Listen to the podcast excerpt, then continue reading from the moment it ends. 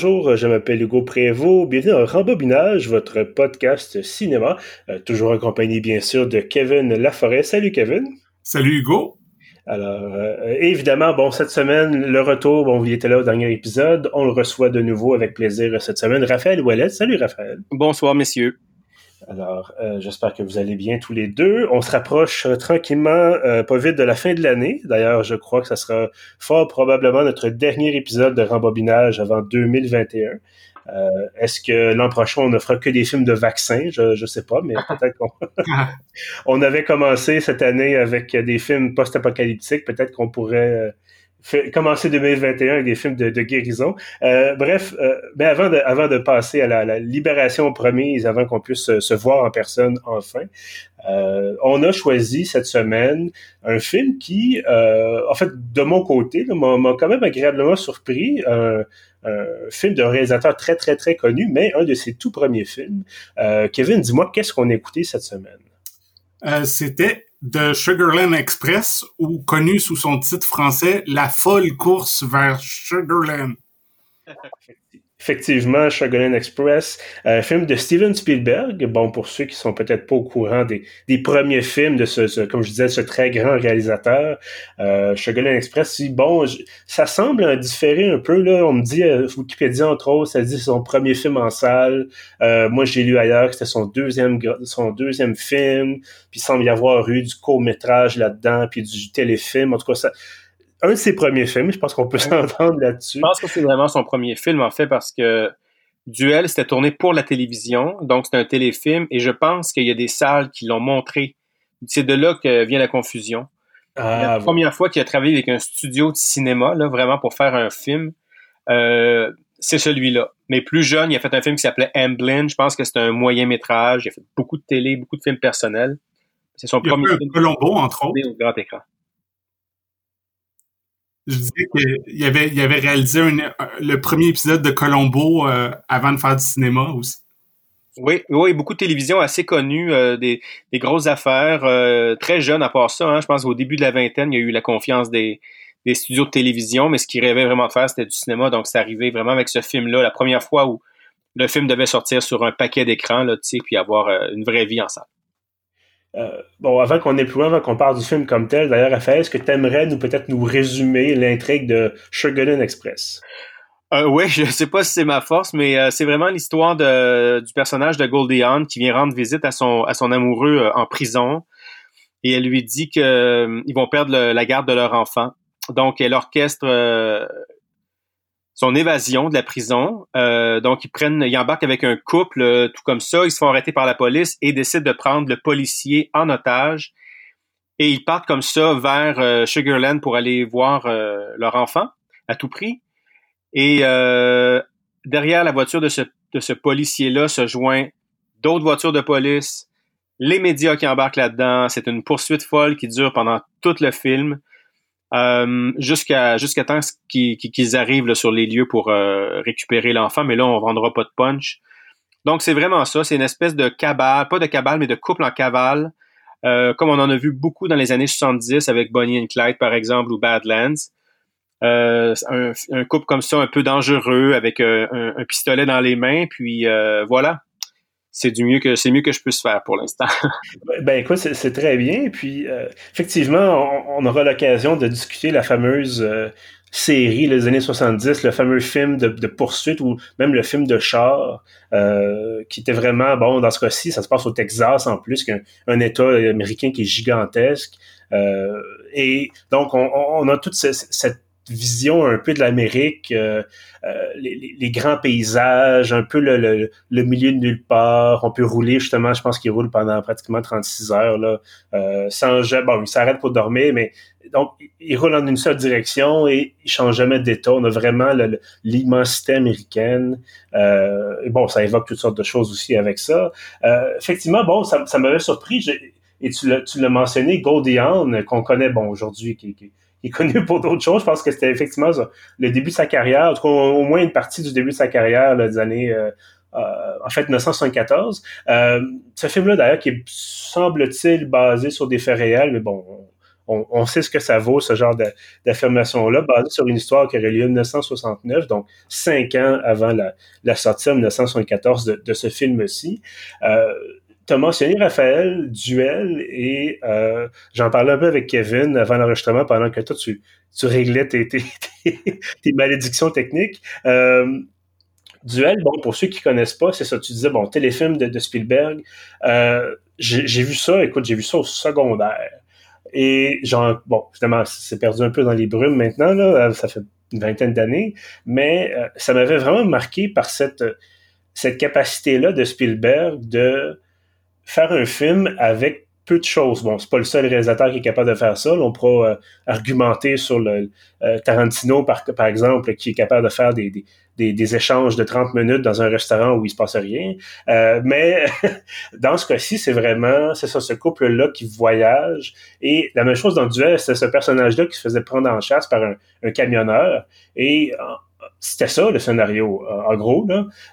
donc, dans ce cas-ci, Sugarland Express, ça m'a frappé parce que je suis allé voir tout à la fin le, plus récent film de Spielberg qu'il a, réalisé, euh, Ready Player One, qui était assez insupportable, merci. Mais à quel point, nonobstant le, jeu des acteurs ou les effets spéciaux, tout ça, ou le, fan service, euh, ça m'a surpris à quel point ce film-là était lourd dans le sens de tous les, détours du scénario, tous les rebondissements, tout ça. Et, là, dans Sugarland Express, on a, euh, tu l'as dit, un couple en cavale qui va aller chercher son enfant, c'est tout. Euh, bon, il se passe des choses, ils se font poursuivre par la police et tout ça, mais c'est l'essentiel, c'est ça. Et je ne sais pas vous à quel point ça vous a, vous avez apprécié la chose ou pas, mais trouve que c'est tellement plaisant des fois d'avoir un film simple, qui se tient bien, un film simple, pas trop compliqué, et qui évite justement de, d'essayer de, nous impressionner ou nous, nous perdre dans des détails scénaristiques. Oui, moi, je suis pas mal d'accord avec ça, que moi, tu sais, les gens qui me connaissent savent que je suis un grand fan de films d'action, puis je trouve que c'est le fun d'un film que, au lieu de nous expliquer tout ce qui se passe, de nous présenter longuement les personnages, les personnages sont dans le feu de l'action, puis dans Sugarland Express, ils sont comme dans cette poursuite-là pendant tout le film, puis on apprend à les connaître selon leurs réactions, selon ce qu'ils font, selon euh, beaucoup de mauvaises décisions, il faut l'avouer. je trouve ça vraiment intéressant de voir ça comme ça, plus que juste euh, des scènes plus psychologiques, comme on pourrait dire. Ben, pour moi, pour moi, Spielberg, c'est vraiment le maître de comment on, utilise une caméra. Euh, mm-hmm. Je dirais pas juste dans les cinéastes vivants. Je pense que dans l'histoire du cinéma, c'est celui qui sait le mieux manier la caméra. C'est celui qui connaît pas qui connaît le mieux le langage, mais qui l'utilise le mieux. On a souvent l'impression que il a besoin de beaucoup de moyens pour nous épater. Euh, il a fait beaucoup de grosses affaires. Là, je veux dire, Jurassic Park, par exemple, ou les films récents, tu as nommé euh, Ready Player One, je pense que c'est le meilleur exemple ou le pire exemple. Mais on oublie quand même qu'il est à son meilleur quand c'est très simple. C'est Jazz, c'est simple. Bon, c'était compliqué à tourner, là, mais c'est un storytelling très simple. C'est une caméra qui est assez simple, qui est pas tape à l'œil. Euh, son premier film, même si c'est un téléfilm duel, même chose, euh, économie de moyens incroyable.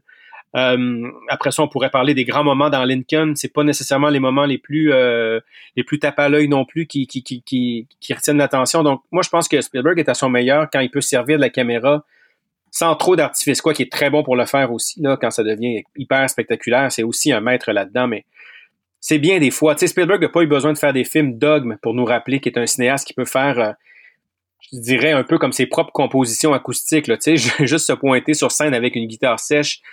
Sugarland fait partie un peu de ces films-là. Ben, en fait, c'est le film le plus euh, dépouillé de, toute sa filmographie. Ça a dû être hyper complexe à tourner, ça a dû coûter hyper cher euh, pour un jeune réalisateur. Il y a tellement de voitures, tellement de cascades, c'est sûr.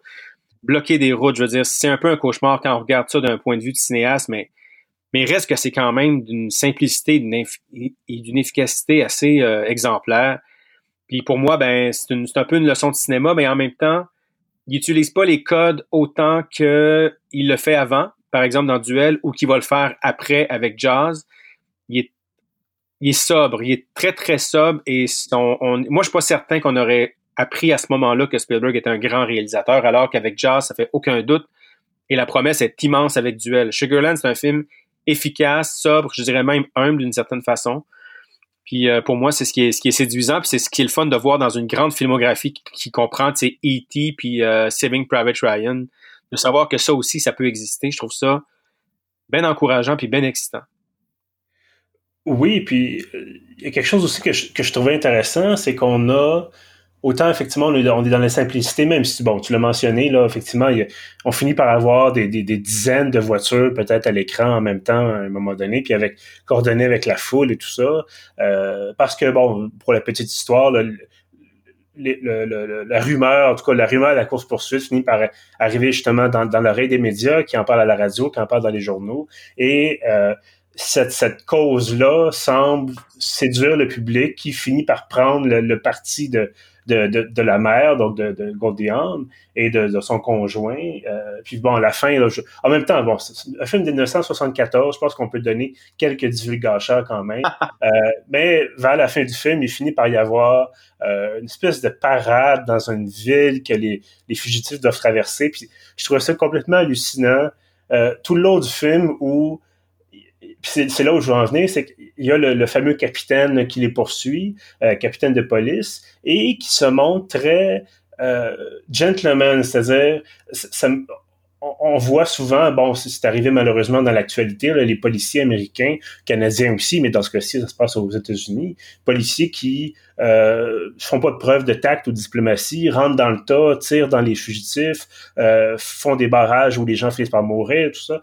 Euh, là, on a vraiment, je pense, un côté plus euh, western peut-être, ou peut-être même chevaleresque, c'est-à-dire capitaine qui est là qui dit bon ben je dois vous arrêter c'est mon travail euh, mais je veux pas je veux pas qu'il y ait de blessés je veux pas qu'il y ait de morts euh, je veux évidemment pas toucher le, policier qui a été pris en otage non plus mais il y a vraiment ce, dialogue qui s'établit entre les fugitifs et, les capitaines et je trouvais que c'était rafraîchissant parce qu'on a quantité de films d'action où comme je le disais là on rentre dans le tas, euh, quitte à, faire des, victimes collatérales. Pardon, j'ai accroché mon micro. Euh, et euh, dans ce cas-ci, je trouve ça bien parce qu'il y a vraiment cette, c'est très mesuré. C'est bon, mesuré dans le sens où on finit par avoir 200 voitures de police qui courent après les fugitifs, mais c'est mesuré dans le sens où effectivement, on semble vouloir, disons, avoir une fin agréable, si on veut, pour, pour l'ensemble des protagonistes. Mais n'empêche que Spielberg, c'est quelqu'un qui donne quand même beaucoup dans les bons sentiments, qui est quand même très gentil. On peut penser, par exemple, à un des, un des punchs dans l'histoire de la guerre des mondes, par exemple. on a reproché souvent à Spielberg des fois de de de, de, de pas aller vers la noirceur, de d'oublier, à part dans Schindler's List, là, de, de toujours un peu racheter ou donner une chance euh, à ses protagonistes de s'en sortir. C'est quand même quelqu'un de, de doux et gentil aussi en apparence puis en image, puis il a toujours voulu faire du cinéma aussi pour la famille au grand complet. Donc, c'est sûr que là, on n'est pas dans Badland, par exemple, de, de Terrence Malick, où il va y avoir vraiment plus de violence, puis d'agressivité, puis euh, plus de morts et tout et tout. Donc, il y a vraiment ça déjà qui, qui s'installe chez Spielberg, qui est pas inintéressant. Hein, je veux dire, c'est vrai qu'il a réussi à être un cinéaste à la fois d'auteur, euh, un cinéaste pour les critiques, mais aussi qui pouvait rallier toute la famille. Là, je pense qu'on a vraiment les premiers balbutiements de ça parce qu'avant Duel, c'était plutôt, euh, même si c'est très bien réussi, c'est un peu plus euh, pointu, un peu plus difficile d'accès, un peu plus noir d'une certaine façon. En tout cas, c'est presque un film d'horreur.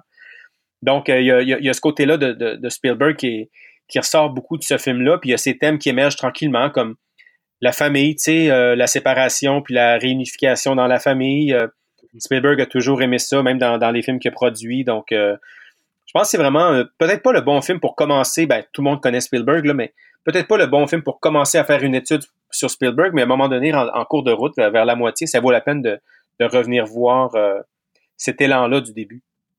Oui, surtout que c'est quand même étonnant de quand on sait, on l'associe tellement aux, blockbusters à partir de, de Jaws qui a un peu créé le, concept de blockbuster, puis de voir ce film-là qui est plus euh, c'est plus dans la mouvance du nouveau Hollywood. C'est vraiment, on, tu mentionnais euh, Badlands ou c'est plus dans ce genre de film-là où on peut penser à Easy Rider ou, tout en étant divertissant, c'est vraiment euh, un film qui est, assez terre à terre. C'est pas, euh, on n'est pas dans la science-fiction du tout, tu sais.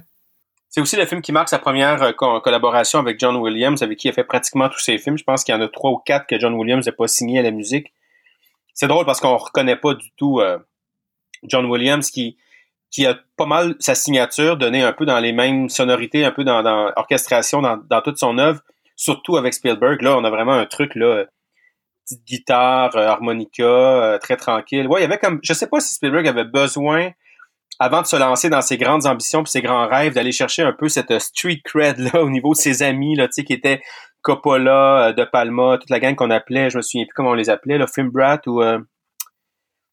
Ouais, les Film Brats, je pense. Ouais, je sais pas s'il avait besoin d'aller chercher cette espèce de de, de, de reconnaissance de, de, de, de cinéaste, je dirais pas sérieux, mais ouais, peut-être un, tu sais, pas, pas trop commercial non plus.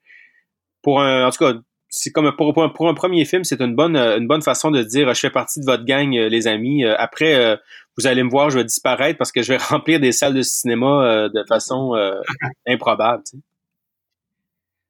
Mais d'ailleurs, je trouve ça particulier. Bon, je connais pas l'histoire derrière Jazz nécessairement ou derrière bon les autres grands films que, que Spielberg a fait, mais je, je me demande s'il n'y a pas eu un déclic à un moment donné où parce que Jaws est quand même sorti un an seulement, ou peut-être même moins, là, après Sugarland.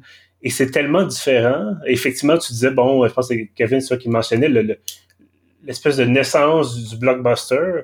Et après ça, euh, Spielberg s'est jamais vraiment arrêté. Là. Euh, euh, il a fait des films qui ont moins marché, peut-être, mais ça a toujours été des, des, des films grande visibilité, évidemment, avec le nom. Puis surtout, grand moyen, tout ça. Bon, je, me demande s'il y a pas. Est-ce que c'est quelqu'un qui est allé le chercher et dit on a confiance en toi, ou est-ce que c'est lui qui dit bon ben c'est assez de faire des films dans le désert ou dans le des films de char au Texas que ça prend euh, des jours à tourner parce que c'est juste du monde qui, qui roule sur l'autoroute. Euh, il y a vraiment quelque chose. Je sais pas. Je me demande vraiment c'était quoi le, le, le facteur qui a déclenché cette transition là, vers ben, le, Je peux répondre à ça. Euh, j'ai vu récemment le documentaire sur Spielberg. On comprend bien que dans le fond, Spielberg est nourri toute sa vie par le cinéma et par un cinéma quand même assez connu, à grand déploiement. Je pense que un des films qui l'a le plus marqué, c'est Laurence d'Arabie. Donc, tu sais, on voit déjà là, euh, le 70 mm, puis les grandes ambitions, le grand écran, euh, euh, remplir des salles pendant deux ans avec le même film. Je pense qu'il vient de là, Spielberg. Après, il se trouve être un peu pogné en télé à faire des choses, puis à découvrir un peu son métier, mais puis il est voué à de grandes promesses. Hein? C'est le prochain Orson Welles dans la tête de pas tout le monde, mais de beaucoup de monde. Donc, Là, après, quand il arrive avec Duel, euh, il a la chance de faire ça. Sugarland, c'est son, c'est le pied qu'il met dans la porte des grands studios. Mais Jazz, là, pour lui, là, c'est un autre duel. Il s'en va faire un duel sur la mer avec un requin. On remplace le camion par un requin. Il s'en va pas faire nécessairement plus que ça. Mm-hmm. Et euh, de façon accidentelle, le film devient plus grand que nature. Il est le premier, je pense, à être surpris. T'sais. Puis le film, il devient plus grand que nature à cause peut-être de l'adversité dans laquelle il a été tourné. Là je pense c'est 160 jours au lieu de 60 jours, puis il a triplé son budget et tout et tout. Donc, de façon accidentelle, ça s'avère être un film euh, un peu comme L'Exorciste l'a été quelques années d'avant, c'est-à-dire qui marque qui marque la culture populaire, qui marque les gens, qui marque les non-cinéphiles, qui marque tout le monde, tu sais, puis les gens se mettent à, avoir peur euh, des requins, euh, même dans des lacs où il n'y en aura jamais, tu sais, donc je pense que c'est un peu accidentel, mais en même temps, avec ce film-là seulement, Spielberg va chercher une carte blanche, il va chercher le final cut, il peut faire à peu près ce qu'il veut avec les studios et il se trompe pas souvent. Et comme il vient d'un cinéma très ambitieux et à grand déploiement, encore là, j'ai juste euh, Laurence d'Arabie à citer, mais il y en aurait certainement beaucoup d'autres. Là, on sait que c'est un grand cinéphile. Ben là, tout à coup, il se garde, puis je pense qu'il se fait prendre un peu. Euh, ben, c'est pas prendre à son jeu parce que c'est très payant pour lui, puis c'est très bon, puis il a achevé des grandes œuvres, mais je pense qu'il est embarqué dans dans ce cinéma-là, dans le fond, qui, qui l'a fait naître, là, tu sais, comme cinéphile, puis euh, voilà. Fait que je pense que tout ça est dû à Jazz euh, et à la fameuse, ce qui n'existe pratiquement plus aujourd'hui, mais carte blanche qui, s'en est suivie. Là. Mm-hmm. Euh, j'ai envie qu'on continue à parler de, Spielberg, mais juste avant, juste, bon, je ne veux pas nécessairement terminer sur le film, parce que, bon, on l'a dit, c'est assez, assez direct. C'est-à-dire, il y a un point A, un point B. Il n'y a pas 36 euh, embranchements scénaristiques. Mais j'aimerais quand même vous entendre, peut-être Kevin d'abord. Est-ce que tu as trouvé qu'il y avait quand même des. En fait, quels seraient, selon toi, les, bons et les mauvais côtés de Sugarland Express? Euh, ben, moi, je trouve surtout que des bons côtés. comme je disais, je trouve que même si un film a une intrigue très simple, je trouve qu'on on, peut vraiment euh, apprécier comment que les personnages se développent à travers ça. Puis visuellement, la photo est, superbe. C'est, Vilmos Zsigmond, je sais pas si je prononce bien, qui a, fait la direction photo, qui est comme vraiment un grand euh, DOP. Puis je trouve qu'il y a plein de plans magnifiques, euh, des voitures, autour des voitures. Des fois, on se pose vraiment des questions de comment ils ont filmé ça.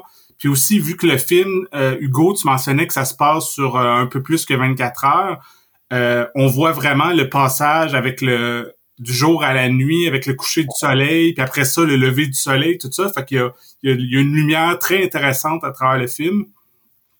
Puis euh, si tu dis les moins bons côtés, je sais pas.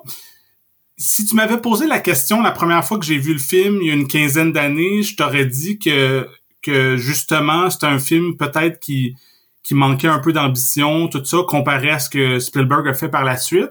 Mais quand je l'ai revu hier, j'ai vraiment adoré ça du début à la fin. Puis j'ai, je me suis surpris à trouver que c'est un film qui avait plein de choses à dire, si ce n'est que sur l'Amérique, tu sais, on sait que l'Amérique, c'est beaucoup les, les chars puis les guns, puis ce film-là, c'est juste ça, des, des chars puis des guns, puis c'est ça. Je trouve ça c'est un, bon portrait de d'une certaine Amérique. Pour, moi, pour moi, euh, je, pourrais pas. Je, trouve que le, film prend pas tant de chance non plus. Il donne, il, porte pas le flanc, je te dirais. Il prête pas le flanc. Il, donne pas beaucoup la chance de de, de, pas l'aimer. Euh, on pourrait peut-être trouver ça un petit peu longuet, peut-être vu avec des yeux frais aujourd'hui. Peut-être quelqu'un qui a moins de connaissances de l'histoire du cinéma. Peut-être que ça manque un peu de spectacle, là, évidemment. Euh, les faux, euh, les, les pneus qui font des bruits comme si c'était sur l'asphalte alors qu'ils sont sur la terre battue. Euh, bon, il y a, un côté un peu un côté un peu maladroit, mais qui n'est dû qu'à son époque. par contre, quand on s'arrête aussi à y penser à l'époque, 1974, bon, ça fait 45 ans, 46 ans. Euh, essayez de vous imaginer tourner ça euh, avec les caméras, les moyens de l'époque. On est quand même, les films se tournent encore, pas tous là, vraiment pas là. On a quand même eu Deliverance. Il y a vraiment une espèce de démocratisation tranquillement qui se fait, mais il y a encore beaucoup de films qui, se tournent en studio. Là, non seulement on est vraiment dans sur la route, ben, comme Easy Rider, mais, mais la caméra dans l'auto en tout temps, varier les plans, que ce soit jamais plate, euh, trois personnes dans une auto, c'est pas comme deux personnes dans une auto, c'est pas comme une personne dans une auto non plus. Donc, c'est assez surprenant que, que la caméra puisse nous offrir autant de, de, de, de, de différents, de différents points de vue, de, de, différents plans. D'ailleurs, je pense qu'il y a une caméra qui a été créée, peut-être pas pour le film, mais je pense que c'est la première fois qu'elle a été, euh, utilisée. Une caméra plutôt compacte on, on, pense souvent à cette scène-là, à ce plan séquence incroyable dans Children of Men où la caméra fait un 360 sur elle-même dans l'auto. Puis là, il y a des making-of pour nous raconter comment ça fonctionne. L'auto s'ouvre sur elle-même, le toit se détache, tout ça. Mais dans Sugarland, la caméra fait des 360 dans la voiture, là, puis on est en 74. C'est quand même assez mhm. incroyable. Les voitures étaient grandes à l'époque, mais, mais quand même, n'étaient pas si grandes non plus. Donc, d'un point de vue technique, quand on, c'est vraiment pas tape à l'œil, mais quand on prend le temps d'y penser, surtout si on le remet dans son contexte et dans son époque, c'est hallucinant. Il a vraiment fallu que quelqu'un fasse ses devoirs. Puis euh, ça a pris une grande patience, ça c'est, certain, certain. Donc, euh, puis dans les bons côtés, ben, j'ai parlé de John Williams tantôt. Moi, je suis extrêmement nostalgique de la musique des films des années 70, fin 60, début 70. Euh, avec des thèmes récurrents qui reviennent, qui reviennent jusqu'à l'écœurement pratiquement des fois, euh, des sonorités tellement euh, identifiables de loin, tu sais. Aujourd'hui, on dirait qu'il y a beaucoup de musiques de films, notamment dans le cinéma commercial, qui sont passées un peu dans le même moule, avec le même orchestre, dans le même studio, puis on, a de la misère à différencier un film de super-héros d'un autre, mais ces films-là, ils ont des signatures complètement uniques. Puis bon, ce thème-là, l'harmonica dans, dans Sugarland, n'en fait pas exception. Là, c'est pour moi, c'est une des forces du film. Goldie Hawn, complètement euh, hypnotisante, séduisante, vole le, show carrément, euh, même sur son comparse, dont j'oublie le nom, mais euh, qu'on connaît surtout, nous, comme le reporter, le journaliste là, dans, dans Die Hard, là, celui qui met, qui met Bruce Willis dans le pétrin, puis qui mange un, coup de poing dans le visage à la fin. Là. Comment il s'appelle cet acteur-là? William, William, William Atherton qui joue Clovis. Donc euh, voilà, moi je j'ai pas de note négative, mais j'ai pas non plus. Tu sais, pour moi c'est pas un pas un 9 sur 10 non plus. Tu sais, c'est pas un grand grand coup de cœur que j'ai envie de revoir puis que je chéris proche de mon cœur. Mais à chaque fois que je le vois, je, l'ai peut-être vu quatre fois dans ma vie. Je trouve ça quand même vraiment super. Euh, euh, séduisant comme proposition. Puis plus je regarde, plus je me concentre sur l'aspect technique et plus je, trouve qu'on est devant une espèce de, de, de leçon technique. Là, tu sais je trouvais que euh, le film, puis encore une fois, je reviens à l'histoire de, le restant de la filmographie de, Spielberg, puis ce, qui se fait aujourd'hui aussi en termes de, de qualité d'image, qualité de production, puis je, me rends compte que bon, on a tous eu notre, notre, passe euh, blockbuster, explosion, euh, image par ordinateur, puis ça reste divertissant, ça peut être un film très intéressant quand c'est fait comme ça, mais je, trouve que plus ça va, plus je, m'intéresse au film justement où l'image est un peu sale, où ça a l'air de effectivement tourner en extérieur.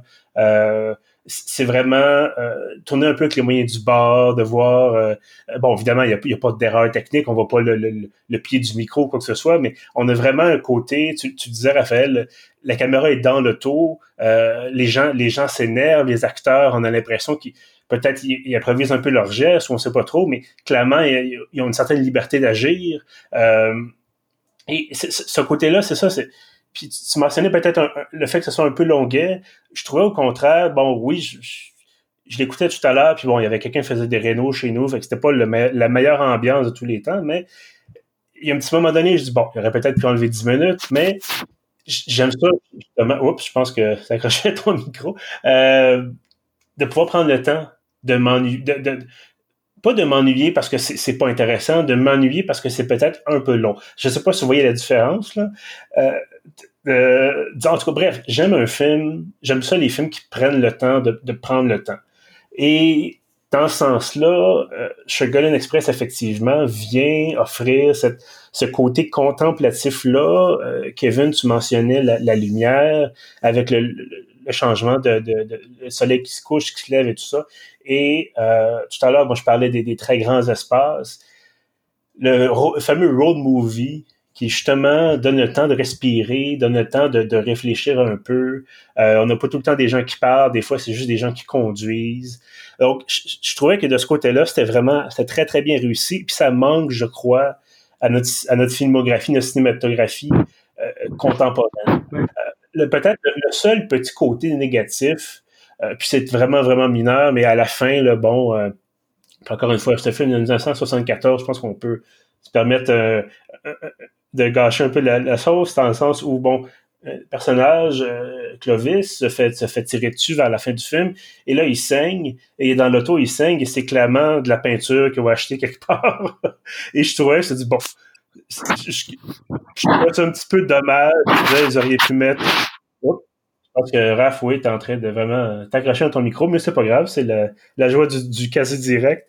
Euh, donc c'est ça, je, me disais, bon, il aurait peut-être pu mettre quelques dollars de plus sur pour avoir du faux un peu plus réaliste, mais peut-être que dans les années 70, c'était comme ça aussi. Le jeu, oui, ben, euh, peut-être une petite parenthèse sur le sang. Le problème à l'époque, c'est que lorsqu'on faisait la, la, la, colorisation de la pellicule, la colorisation affectait à peu près l'image en entier. sais, avec les années, on a réussi à isoler des couleurs, donc on pouvait garder la couleur du sang très euh, très euh, fidèle à ce qu'il y avait sur le plateau. Mm-hmm. Alors que là, à l'époque, quand tu arrivais en salle de colo, il fallait que tu fasses un choix. Et souvent, c'est le sang. Et dans presque tous les films d'horreur, tous les films gore, tous les films euh, où il y a des fusils par par, le sang a souvent écopé. Je pense qu'il y a un bon article récemment qui a été écrit je ne sais plus trop où, mais en tout cas, il se trouve assez facilement euh, sur, euh, sur l'usage puis la couleur du sang au cinéma avant qu'on développe des, techniques plus, plus digitales. Donc, c'est un peu pour ça, puis c'est vrai que ça peut être un peu rebutant. en terminant, avant qu'on se laisse, messieurs, j'aimerais ça comme je disais, de revenir un peu sur, Spielberg, parce que là, bon, on a parlé encore une fois du tout début de sa cinématographie, on a parlé un peu de la fin, euh, ben, de la fin, de l'actuel. Certainement, M. Spielberg n'a pas fini de, tourner. Euh, est-ce que ce que, ce que j'aimerais savoir de, votre côté, c'est ce que vous pensez que Spielberg a tout fait. C'est-à-dire, il, a, fait l'ensemble peut-être de, ce qui était de son répertoire qu'il était capable de produire, ou est-ce que vous pensez que euh, il va trouver une autre façon de, pas nécessairement de, se réinventer, mais d'aller chercher un style qui est différent pour offrir quelque chose de nouveau, peut-être après 50 ans de, carrière?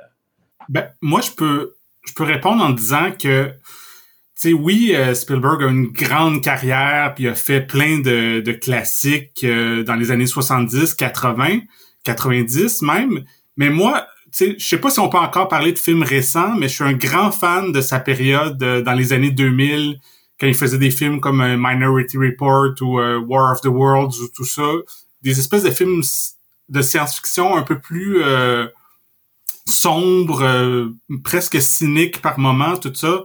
Je trouve que ça m'avait beaucoup étonné justement que on, on l'associe tellement à la sentimentalité qu'il fasse un film comme Minority Report qui je sais pas si vous l'avez vu revu récemment mais c'est très très dark comme film. Et moi j'adore ce film là, Ouais ben AI aussi s'inscrit dans la même lignée là, je pense que c'était cette période là. Euh, après je, je me tanne un peu avec euh, Catch Me If You Can, le Terminal des fois, je le trouve un peu puéril, mais tu sais, quand il fait euh, Munich, par exemple, c'est hallucinant, c'est pas spectaculaire, mais Munich, euh, Lincoln, c'est des, des, grandes œuvres. Euh, Bridge of Spies, c'est un film incroyable. Tu sais, c'est très, c'est sobre, mais c'est incroyable. On, sait qu'on est devant un grand maître lorsqu'on regarde ça. Tu sais. donc moi, je pense pas qu'il y a besoin de se renouveler. Je pense qu'il va continuer à fouiller ses thèmes. Il se fait plaisir. Hein? Ready Player One, je pense que c'est juste un réalisateur qui se fait plaisir. il sait que ça va, que ça va fonctionner parce que le livre a tellement un grand, euh, beaucoup de fans, beaucoup de lecteurs, euh, les gens vont être au rendez-vous. Donc, moi, je vois un, espèce de réalisateur, pas que pas qu'il a été complexé dans, dans, le passé, il a toujours semblé vouloir faire ce qu'il avait envie de faire, mais là, je le vois partir un peu dans tous les sens avec un, Tintin ou euh, son, son, son, film War Horse. je pense que c'est un réalisateur qui se fait plaisir, puis comme il n'y a plus rien à prouver, c'est à nous juste de on le suit ou on le suit pas. Puis pour moi, je vais toujours le suivre parce que même quand il filme des choses qui m'intéressent pas euh, sur papier, euh, il arrive à rendre ça intéressant. Même quand il m'emmerde avec le bon gros géant ou son Tintin, il y a des leçons de cinéma, de mise en scène, c'est, infini. Donc, je l'ai, dit d'entrée, là, pour moi, c'est le plus grand. Je dirais pas qu'il a la plus belle filmographie. C'est pas le cinéaste que, c'est, que, je collectionne ses films. C'est pas le cinéaste que j'ai envie de, de chérir près de mon cœur, mais avec, de façon bien cérébrale, je pense que c'est le meilleur technicien, mais je veux pas dire technicien au point de vue d'un point de vue juste péjoratif. C'est d'un point de vue très admiratif. Après, on peut se poser des fois des questions sur son sens moral, sur sa son, côté un peu des fois un peu trop bonbon ou trop gentil et tout ça. Mais euh, d'un point de vue technique, langage, pour moi, ça reste le plus grand, même si c'est pas populaire de le dire. Et est-ce que vous recommanderiez Sugarland Express? Je pense qu'il faut, il faut le mettre dans son contexte. Euh, si vous n'avez pas l'habitude de voir du cinéma des années 70, tout à l'heure, j'ai dit qu'il avait, on pourrait lui reprocher d'être un peu longuet. Moi, je trouve pas ça longuet. Je baigne dans ce cinéma-là euh, depuis, euh, depuis mon adolescence, tu sais, mais quelqu'un aujourd'hui qui consomme essentiellement des blockbusters va aller voir ça. Peut-être qu'il va être tapé puis avoir une espèce d'épiphanie, mais a, priori, je pense que c'est peut-être un film qui, qui est pas fait pour tout le monde, qui a pas eu, qui a pas pris le, le temps où il n'a pas eu la chance de développer son sens plus cinéphile, puis tout ça, mais à partir du moment où on, s'intéresse vraiment au cinéma, euh, c'est un incontournable. Il faut le voir. Surtout si on s'intéresse à Spielberg, il faut voir d'où il vient. Puis il faut voir qu'est-ce qu'il a semé très jeune dans sa carrière et qu'est-ce qu'il a pu récolter de ça plus tard. Kevin? Oui, c'est ça. Moi aussi, je le recommande. Euh, comme j'ai mentionné plus tôt, euh, justement, moi, quand j'étais plus jeune et que je regardais surtout des blockbusters, puis que j'étais comme, wow, un, Spielberg que j'ai pas vu. Quand j'avais vu celui-là, j'avais fait, ah, bof. Mais maintenant, aujourd'hui, à, mon âge avancé, que, je traite beaucoup sur les, films des années 70, tout ça, c'est vraiment quelque chose qui est venu me rejoindre. Fait que, justement, euh, si vous aimez ce genre de film-là, quelque part entre euh, Badlands et Smokey and the Bandit, là, c'est, c'est vraiment un, un film qui marche, là. Ben, moi aussi, je recommanderais effectivement euh, reprendre un peu ce que Raphaël disait. Pas un film pour tout le monde. faut vraiment se mettre dans le peut-être dans un état d'esprit justement de film des années 70 où, comme je le mentionnais, on prend le temps de, de faire les choses. Euh, mais autrement, effectivement, un film différent, un film euh, quand même assez audacieux. Là. Il y a vraiment quand même euh, ne serait-ce que, comme on le disait, sur le plan technique, je pense que le scénario aussi est intéressant, même si relativement simple. Euh, je sais pas, par contre, je n'ai pas vérifié. Est-ce que c'est disponible? Euh, j'ai pas regardé si c'était sur Netflix. Moi, j'ai trouvé, bon, de d'autres façons, on va dire ça comme ça. Euh, mais est-ce qu'il est disponible sur, des, sur des plateformes en ligne? Est-ce que vous savez? En location, il est disponible sur toutes les plateformes de location. Ouais, moi j'ai moi j'ai le Blu-ray chez moi si je peux me permettre, moi, je recommanderais à quelqu'un, s'il y en a des, des, des, cinéphiles euh, en devenir euh, parmi nous, euh, sais, ce cinéma-là des années 70, c'est vraiment à découvrir, hein, puis il faut juste commencer puis donner la chance, mais dans ce film-là, par exemple, avec les médias là, qui, enflent l'histoire, on, a ça un peu dans Dog Day Afternoon, qui serait vraiment un bon film à, découvrir aussi, Deliverance. Il y a un paquet de cinéma de ces années-là qui sont aujourd'hui pas mis de l'avant par les studios, pas mis de l'avant par les plateformes de streaming, qui valent vraiment le coup. Ben écoute, c'est, tout à fait bien noté. Merci, Raph. Euh, merci, Kevin, aussi d'avoir été là, évidemment. Euh, et merci, bien sûr, à nos auditeurs là, qui sont au rendez-vous pour euh, nous entendre parler de, cinéma quand on a l'occasion, évidemment, de, de se voir. Bon, je, bon, on a eu un petit, un petit, petite pause, disons, durant le mois de novembre, de certains projets personnels. Bon, entre autres, moi, j'ai déménagé, donc c'est sûr que ça ça facilite pas les choses. Euh, on aura le plaisir, j'en suis certain, de se retrouver fort probablement en 2021, tout le monde ensemble, pour continuer à jaser 7e art. En attendant, messieurs, je vous souhaite une excellente soirée. Et euh, si vous voulez reprendre pardon, réécouter nos anciens épisodes, euh, vous pouvez les trouver sur pieuf.ca, bien sûr. On est également sur SoundCloud et on est aussi sur Spotify. Je vous dis donc à bientôt.